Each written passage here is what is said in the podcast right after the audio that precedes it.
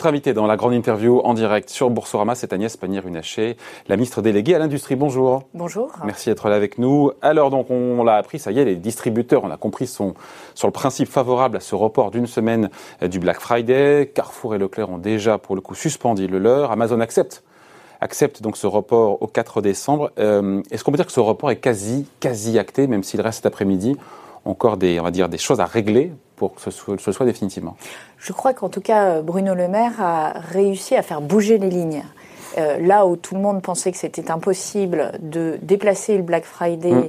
et euh, de le faire dans un pays alors que c'est euh, une promotion qui est internationale, nous avons montré qu'avec de la détermination politique, on pouvait mettre les gens autour de la table. Le, le bras, comment vous avez fait? Il a fallu, ça a été soft, ça a été, quels ont été les, arguments du gouvernement? C'était la responsabilité, c'était. Euh, on va attendre peut-être 15 heures déjà euh, pour s'assurer que c'est la décision euh, qui est finalement retenue. Vous le sentez bien? Avec les commerçants et les distributeurs. Mais je pense en tout cas que les déclarations en responsabilité des acteurs de la grande distribution et en responsabilité d'Amazon sont de bons signaux pour avancer. Et comment on fait? On le fait en responsabilité, c'est-à-dire quel est l'avantage de pouvoir repousser ce Black Friday, c'est de permettre à l'ensemble des commerçants euh, de profiter. Je rappelle que c'est euh, une promotion qui bénéficie à 85% à des commerces physiques. 85% l'année dernière, mm. sur les 6 milliards d'euros de chiffre d'affaires euh, du Black Friday, 5 milliards mm. étaient réalisés dans les commerces physiques. Donc nous, nous avons besoin de donner de la visibilité le Premier ministre et le Président de la République prendront une décision sur euh, l'évolution des règles du jeu du confinement. Et nous voulions réunir trois conditions pour pouvoir rouvrir les commerçants. On sait euh, comment cette décision, combien cette décision est attendue. Trois conditions. Donc, un, trois conditions le report, du, Black, Friday, pour éviter la ruée. Euh, Qu'on vient de voir sur les images, parce que ça, on peut plus le voir. Ça, on voit les gens qui se précipitent. C'était les, années précédentes, évidemment. Ce n'est pas possible dans une situation sanitaire tendue comme celle que nous vivons. Deuxième condition, un protocole sanitaire renforcé dans le temps et qui soit validé par les autorités de santé. C'est en égo, là. C'est en négociation, mais euh, nous avons euh, bon espoir que ce protocole soit finalisé aujourd'hui et validé en début de semaine. Et troisième euh, élément, et celui-là, il dépend de tous les Français. L'épidémie. C'est la, la, diminution de la circulation des virus. Et ça, ça sera sur la base des chiffres et des faits. Ok. Est-ce qu'on peut se dire que cette réouverture des commerces, elle aura lieu, non essentiel, aura lieu au plus tard qu'on comprenne bien, parce que le 1er décembre, ça sera le plus tard ou ça peut encore être retardé? Nous, notre objectif, c'est d'être prêt lorsque les conditions sanitaires seront réunies. Donc quand je dis ça, ça veut dire qu'on lève toutes les autres conditions. Le Black Friday, euh, les difficultés. Voilà. Donc si cet après-midi, nous avons l'accord sur le report du Black Friday, si le protocole sanitaire sur lequel nous avons beaucoup travaillé, et donc il n'y a pas de raison qu'on n'y arrive pas, est effectivement validé, il restera plus qu'à regarder les chiffres d'admission en réanimation, de décès, de circulation au moment du, virus. Conseil de défense de mercredi. Exactement. Et c'est rationnel comme décision. Et c'est pour ça que je ne vais pas vous annoncer aujourd'hui que telle ou telle décision est privilégiée. Hmm. Ça dépend de notre responsabilité collective et du fait que chacun hmm. respecte les gestes barrières. Mais a priori, ça sera entre le 28 novembre et le 1er décembre. Qu'on comprenne bien, on, est, ça se joue à quelques on jours. Comprend, on comprend très bien. Et la décision sera prise par le président de la République et le Premier ministre. Et donc c'est pas arbitré pour l'instant. Cette décision qui sera prise au plus haut sommet de l'État, pour l'instant, Elle ne l'est pas. arbitrée parce qu'il faut avoir les chiffres manquants c'est le niveau de circulation du virus mercredi. On ne prend pas les décisions sur la base d'enjeux politiques, on le fait pour protéger les Français. Bien sûr, ce pic épidémique semble dépasser aujourd'hui. On voit effectivement que le virus circule moins qu'il y a une semaine. Et c'est une très bonne nouvelle. Mais attention, on l'a vu dans d'autres pays, il peut avoir des rebonds. Hmm. Euh, et donc, il ne faut surtout pas baisser la garde. Et c'est pour ça que c'est une responsabilité collective. Euh, sur ce protocole sanitaire, Agnès Pannier-Runacher, euh, ce nouveau protocole sanitaire dans les commerces, vous confirmez ces 8 mètres carrés par client au lieu de 4 pour les surfaces au-delà de 200 mètres carrés? Vous confirmez que c'est ce qui est en égo et qui devrait a priori se sur quoi atterrir? C'est effectivement une des hypothèses qui est euh, regardée et qui, pense, qui paraissent relativement solide. Pour vous donner un exemple, les jauges au plan européen des commerces qui sont encore ouverts, c'est un client pour 10 mètres carrés. C'est ça, c'est la jauge qu'on retrouve le plus souvent dans les protocoles sanitaires de nos voisins européens. Et au-dessous, pour les surfaces en dessous de 200 mètres carrés, le protocole J'ai pas réussi à avoir l'info. Ça serait quoi pour le coup? Le, alors ça, je ne saurais pas vous dire. Je ne vais pas vous dire de bêtises. D'accord, ok. Et sur le, comptage, euh, le comptage des entrées et des sorties en magasin, pour s'assurer du respect de cette nouvelle jauge, comment on s'assure que y aura, ce comptage sera réalisé? On fait, on fait confiance? Je pense que on L'idée, c'est pas de mettre un policier évidemment dans chaque magasin, mais. Mais euh, oui, enfin, soyons sérieux. Euh, les commerçants et les artisans euh, ont suffisamment travaillé sur ce protocole sanitaire. il représente un enjeu suffisamment important d'un point de vue économique et même d'un point de vue psychologique, pouvoir retrouver et revenir au travail pour qu'on puisse faire confiance mm. à l'essentiel des commerçants et des artisans. Ensuite, il y aura des contrôles. Et en règle générale, vous le savez très bien, les clients eux-mêmes sont responsables et signalent lorsqu'ils estiment qu'il y a des difficultés d'application des protocoles sanitaires dans tel ou tel endroit. Euh, hier, à votre place, il y avait euh, François Asselin, le patron de la Confédération des PME, qui était remonté évidemment contre cette, euh, dans l'attente de cette réouverture, sur cette fermeture des, petits commerces non essentiels, terme d'ailleurs qui n'aimait pas trop. Il m'a dit, c'est vrai, il m'a dit, mais est-ce que vous avez vu des études qui montre euh, le rôle des petits commerces dans la circulation du virus. Autant sur les restaurants, on se doute quand on est jeune et qu'on enlève le masque, on est moins bien protégé et puis on est un peu plus documenté.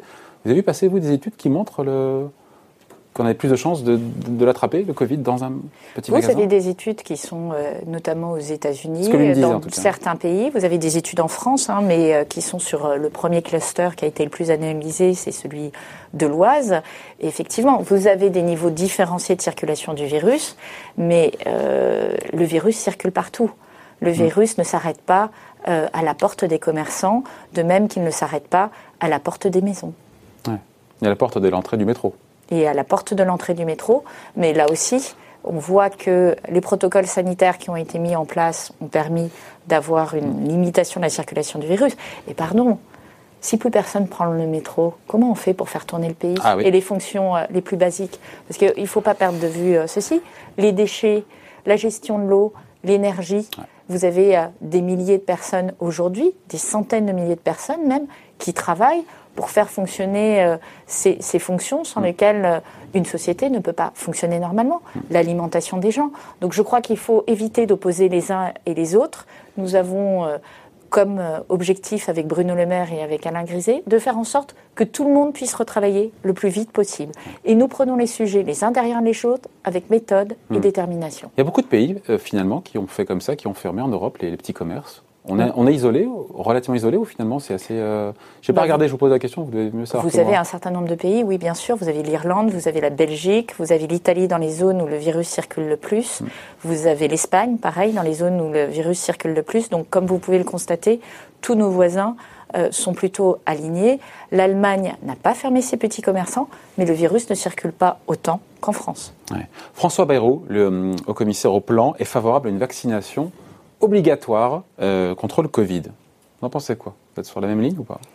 Alors déjà, je ne vais pas remplacer les autorités sanitaires pour définir si une vaccination... c'est une, position qui est forte de la part de François Perrault. Si une vaccination doit être obligatoire ou pas. D'abord parce que pour savoir euh, comment ou quelle doit être l'utilisation des vaccins, il faut avoir les résultats sanitaires. Mm. Euh, et les autorités sanitaires ne produisent pas de recommandations à ce stade. Mm. Elles ont bien sûr des idées générales, voire très précises, mais elles ont besoin d'avoir les résultats des études sanitaires pour savoir quelles sont les meilleures recommandations. Parce que ce qui aujourd'hui émerge de manière générale, c'est de dire il y a probablement des publics cibles ou des publics plus prioritaires. Il faut regarder les personnes âgées, les personnes euh, fragiles et euh, les personnes qui sont en première ligne par rapport à la prise en charge du vaccin. Mais rentrer précisément dans quelle euh, vaccination ou quelle recommandation vaccinale, trop tôt. Il, faut avoir, il faut avoir les études. Très simplement. les études donnent des données sur les personnes âgées et sur un certain nombre de pathologies. Euh, est-ce que le, mot de déconfinement est, tabou dans les éléments de langage du gouvernement? Parce qu'on a compris que euh, si on se vers quelque chose, ce sera plus un confinement allégé qu'un déconfinement. Il n'est pas d'actualité, nous a dit il y a quelques heures le ministre de la Santé, Olivier Véran. Et qu'est-ce que ça implique? Ce que ça implique, c'est qu'il va falloir revoir, assouplir progressivement euh, les mesures sanitaires. Ça, on a compris, hein. Mais l'idée que l'on passerait euh, dans une version, vous savez, 0-1, c'est-à-dire mm. il y a confinement, il n'y a plus confinement. Euh, ça, on oublie ça. Hein. Ça, on oublie parce qu'on voit que ça risque de faire baisser la garde à chacun. Mm. C'est-à-dire qu'on va, on enverrait le message que le virus ne pose plus problème et que donc on doit ne plus appliquer les gestes barrières. Donc je crois que euh, le message du gouvernement, c'est le virus continue de circuler, il faut apprendre à vivre avec le virus et un certain nombre de comportements seront durablement recommandés ou obligatoires. Quand est-ce qu'on saura s'il faut toujours poursuivre avec ces attestations, euh, s'il faut euh, le droit de sortir, les fameux, la fameuse règle des 1 heure, 1 kilomètre? On en saura quand, nous, pour savoir ben, vous le voyez, toutes les deux semaines, nous donnons un éclairage sur l'évolution des règles du jeu. Nous l'avons fait il y a une semaine, nous le ferons la semaine prochaine, et à chaque étape, en fonction encore une fois d'une chose très objective, ce qui est la circulation du virus, nous sommes en capacité de dire on peut assouplir telle condition, hmm. on a les moyens d'ouvrir les commerces. Confinement à un confinement allégé, s'il faut mettre des mots, encore une fois, sur les idées. Je dirais que assouplissement des règles du jeu. C'est plus un déconfinement. Assouplissement des règles du jeu, mais tant que le virus circule, on ne peut pas baisser la garde. Et c'est ça qu'il faut retenir. C'est-à-dire que tant que le virus circule, nous ne pouvons pas considérer que nous revenons... C'est 5000 cas de contamination. Il y a eu ce, chiffre donné par le président de la République. La veille du confinement, il a dit qu'il faut revenir à 5000 cas euh, de, de, contamination au Covid euh, par jour. C'est la condition sine qua non pour qu'on puisse employer ce mot de déconfinement? C'est la condition qui montre qu'on a, qu'on a une maîtrise du virus avec euh, un risque de ne pas rebondir tout de suite. C'est ce qu'on a appris euh, et des expériences de nos voisins, puisqu'on les interprète et on les suit de très près, et de l'expérience du premier confinement.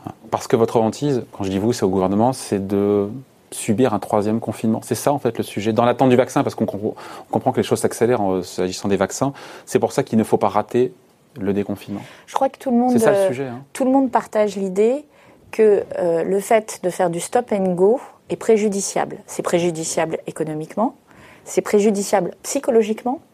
On y va, on n'y va pas, on perd, on ne donne pas de lisibilité à l'action publique.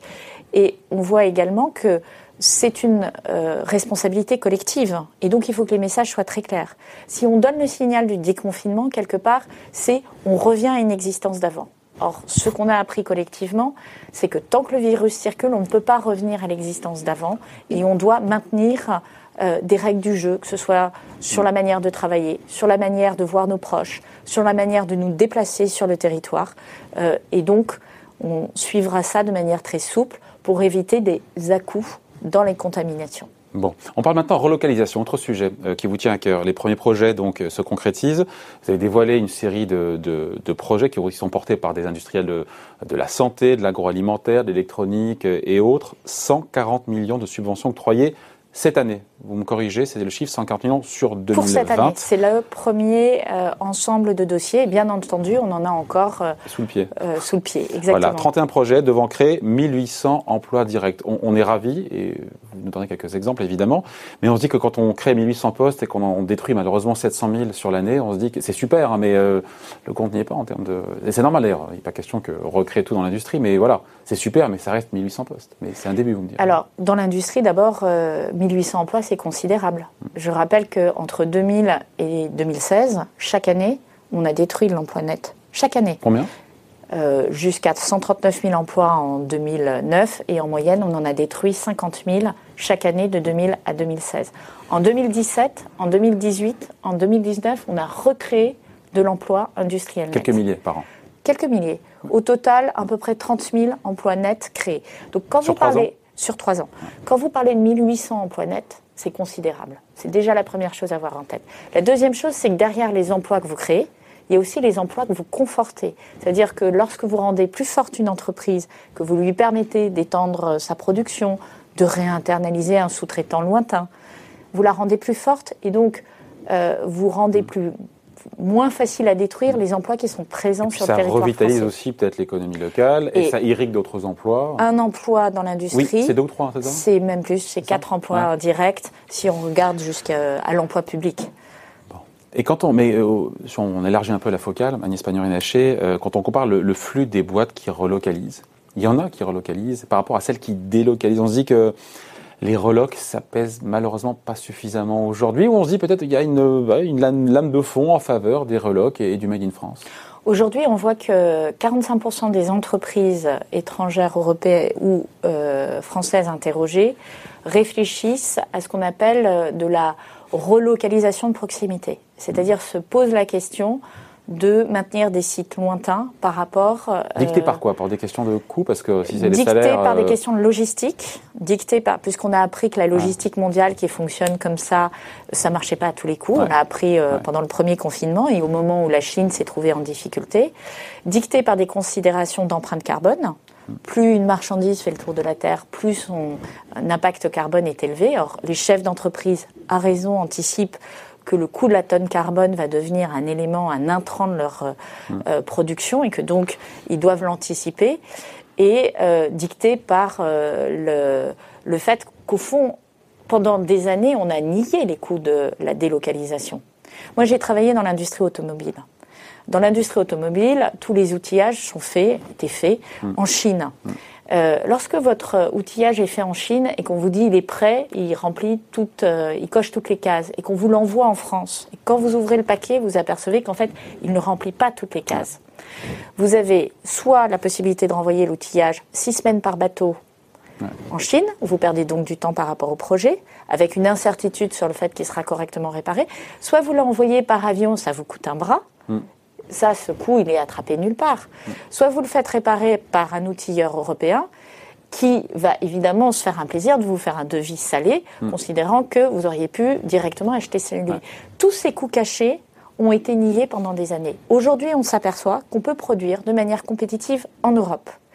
Et Même avec des salaires qui sont cinq fois plus élevés que, je prends l'exemple de la Bulgarie, mais on pourrait prendre un autre pays d'Europe. En, Europe. Hein. La Bulgarie, jusqu'à preuve du contraire, c'est bien en Europe. Oui, Donc on, peut, on peut produire de manière compétitive en Europe. Et l'enjeu aujourd'hui pour la France, c'est d'être un des pays où on peut produire de manière compétitive. Qu'est-ce qui fait que la France peut tirer son épingle du jeu? L'avantage en termes d'innovation, une main-d'œuvre qui est mieux formée, le fait d'utiliser l'industrie du futur. Lorsque vous utilisez l'industrie du futur, vous reconvergez sur des prix de main-d'œuvre équivalents. Parce qu'un ingénieur. Mais il y a moins d'emplois. Un technicien. Vous créez moins d'emplois. Oui, mais vous avez plus de parts de marché. Oui. Plus de parts de marché, ça veut dire que vous maintenez l'emploi. Encore une fois, on a détruit un million d'emplois industriels en France entre 2000 et 2016. Donc, cessons d'être dans l'idée que le robot est euh, le meilleur ennemi de l'opérateur. C'est tout le contraire. Un, ça lui améliore ses conditions de travail. Deux, ça lui permet de euh, monter en compétences et donc d'être mieux payé. Et trois, euh, des opérateurs de robots, vous allez voir les salaires au plan mondial, le, prix est en train, enfin le, le, coût de ces salaires, le niveau de ces salaires est en train de converger. En Chine, l'opérateur de base est effectivement très peu payé, mais dès que vous avez des compétences, dès que vous mmh. maîtrisez euh, l'anglais, euh, vous retrouvez des prix qui sont, enfin des coûts du travail qui sont supérieurs à la France. Donc, ce qui retire un avantage compétitif certain à la Chine de ce point de vue. En tout cas, vous avez une convergence. et l'économie chinoise est en train de se transformer, de monter sur la chaîne de valeur et d'être sur des produits à forte valeur ajoutée. Ah, ce qui est très, très ennuyeux pour nous, pour le coup. Ça. Mais c'est pour ça que l'enjeu pour la France, c'est, et c'est ce que nous faisons avec le plan de relance, de mm. mettre le paquet sur l'innovation, sur la R&D, mais sur la modernisation de nos équipements. C'est d'être euh, au meilleur standard du marché. Et la chance que nous avons, au-delà de ça, c'est que nous avons le meilleur marché du monde. L'Europe, l'Union européenne est le meilleur marché, le marché le plus intéressant mondial. Et l'Europe est encore le premier continent industriel au monde. Il faut qu'on continue à maintenir cette position de leader. C'est quoi sur trois ans C'est 600, 700 millions d'euros de subventions, c'est ça, pour aider les Alors, qui sur la relocalisation, on a deux dispositifs. On a un dispositif ciblé sur cinq secteurs critiques que vous avez cités, santé, agroalimentaire, électronique, intrants critiques et 5G. Et on a 400 millions d'euros pour les projets qui viennent des territoires, qui peuvent être tous secteurs et qui sont portés par les préfets de région et par les euh, présidents de région. Ça mène à combien? Un milliard. Est-ce que c'est suffisant très bien. Est-ce que c'est suffisant Parce que la part de marché de la France euh, dans le commerce extérieur euh, en zone euro, je sais pas. Est-ce que vous fixez des objectifs en disant voilà, j'ai un milliard, est-ce que c'est suffisant ou pas Voilà ce qu'on souhaite avoir euh, en termes d'emploi. Je sais pas. Est-ce que c'est en termes d'emploi Voilà, on va avoir tant de création d'emplois industriels chaque année en France. On va avoir telle part de marché pour la France. L'enjeu, c'est effectivement d'augmenter la part de marché pour la France. Qui ça, on le verra, ça, on le verra en sortie de crise. C'est pour ça qu'on ne peut pas En Europe ou dans le monde la part de marché de la France dans le commerce extérieur euh, Non, il faut l'avoir dans le monde, sinon vous, c'est un faux chiffre. Même si l'Europe est votre premier marché, bah évidemment. C'est vous qui parlez du marché européen. Oui, tout à fait. Non, le marché européen, il est intéressant en termes d'accès à des consommateurs. Euh, et du coup, ça plaide aussi pour avoir une politique industrielle beaucoup plus ambitieuse au niveau européen. Donc notre dispositif, il est extrêmement construit. Sur 100 milliards de plans de relance, au sens large, 100 milliards, parce que c'est pas 100 milliards one shot, c'est étalé sur, sur 35 milliards pour l'industrie. Et sur 35 milliards, il y a 1 milliard pour les relocs. Est-ce qu'il ne fallait pas mettre plus? Il y a 1 milliard de subventions à l'équipement pour les relocs, mais quand on baisse les impôts de production, ça c'est 20 milliards. Lisez le rapport de France Stratégie qui dit que le premier motif de délocalisation de notre industrie, c'est le coût des facteurs de production. Là, nous attaquons le problème à la racine. Et nous l'attaquerons à la racine par rapport à la concurrence européenne, par rapport à l'Allemagne, par rapport à l'Italie, par rapport à l'Espagne. Donc clairement, euh, le plan que nous menons, simplification administrative, euh, allègement du coût des facteurs de production, pas pour être moins disant, on ne sera jamais moins disant au plan mondial, mais tout simplement pour se remettre dans la course des Européens. Se remettre dans la roue. Investissement dans l'innovation et la R&D, ça on est plutôt très fort et en plus investissement dans, l'équipement, dans l'investissement de production. Là, on avait un petit retard sur les robots, sur les cobots. Ce sont ces quatre ingrédients-là qui vont permettre la réindustrialisation et investissement dans les compétences. Il a été salué ce plan de relance globalement. Après, il y a des, toujours des critiques et qu'on peut entendre d'ailleurs, notamment même il a été conçu, euh, pour le coup, cet été, avant, avant cette deuxième vague, avant ce reconfinement, avant ce nouveau choc. On pensait avoir un quatrième trimestre de, reprise de la croissance. On va être entre, nous dit l'INSEE, moins 3 et moins 6. Mhm. Ça change quand même la donne. Et on se dit, est-ce que ce plan de relance, qui a beaucoup d'aspects positifs, il n'est pas trop la tête dans le futur? Est-ce que là, vous me voyez venir, évidemment, Agnès Pannier-Runacher, c'est cette idée de, est-ce qu'il ne faut pas conjoncturellement en faire plus pour, euh, pour aider les Français pour la reprise quand on va ressortir de chez nous, etc., euh, etc. Ça, c'est le plan d'urgence et en plus le du plan, d'urgence, le plan d'urgence, il a été constamment adapté et il a tenu compte de chaque étape euh, de, circulation du virus. Le plan d'urgence, c'est 20 milliards d'euros en plus pour le mois de novembre qui viennent d'être votés à l'Assemblée nationale et au Sénat. Dépensés essentiellement en chômage partiel C'est-à-dire qu'il soutient la consommation. Euh, il faut, et euh, il faut avoir en tête une chose. Mais il ne faut pas en faire plus. On, parle, on entend beaucoup parler de chèques éco-responsables pour notamment les secteurs sinistrés. Alors, moi, je vais vous donner un chiffre qui, je pense, résume bien le propos. Deux chiffres, pardon. Premier chiffre.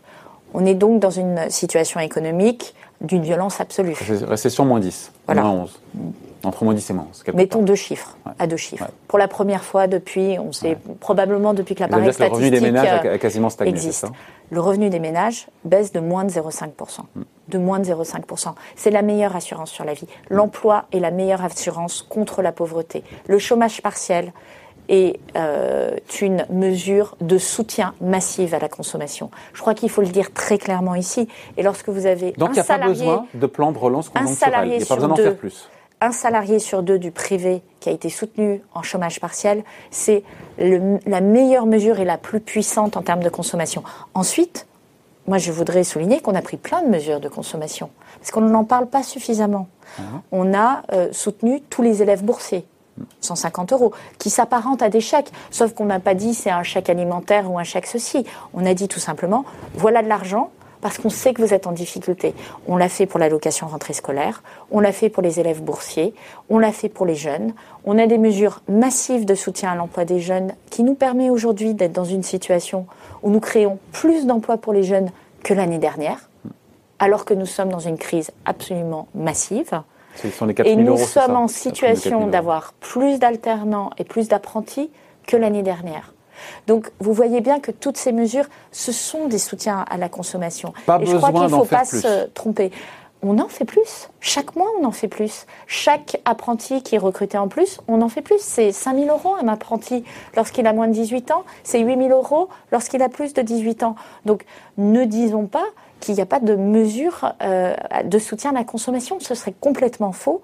Et on le voit, chaque mois qui passe, nous remettons, nous réinjectons de l'argent pour venir en soutien des gens. Mais notre, euh, je dirais, croyance très forte, c'est que la meilleure façon d'aider les gens, c'est de leur donner un emploi. Et c'est cet objectif-là que nous nous donnons pour les jeunes, pour les reconversions, Pour les personnes handicapées également, nous avons pris des mesures très importantes. J'ai oublié de vous en parler. Euh, François Asselin, la CPME, me disait hier, on parlait du plan de relance et des baisses d'impôts de production. Il me dit, mais euh, moi, ma crainte, c'est que ce soit surtout, euh, pas réservé, mais que celles et ceux qui en bénéficieront le plus, ce seront essentiellement les, grandes entreprises et, et l'industrie. Et sa crainte, c'était que les PME, finalement, n'aient que des quenouilles et des, et des miettes et à la marge. Vous lui répondez quoi?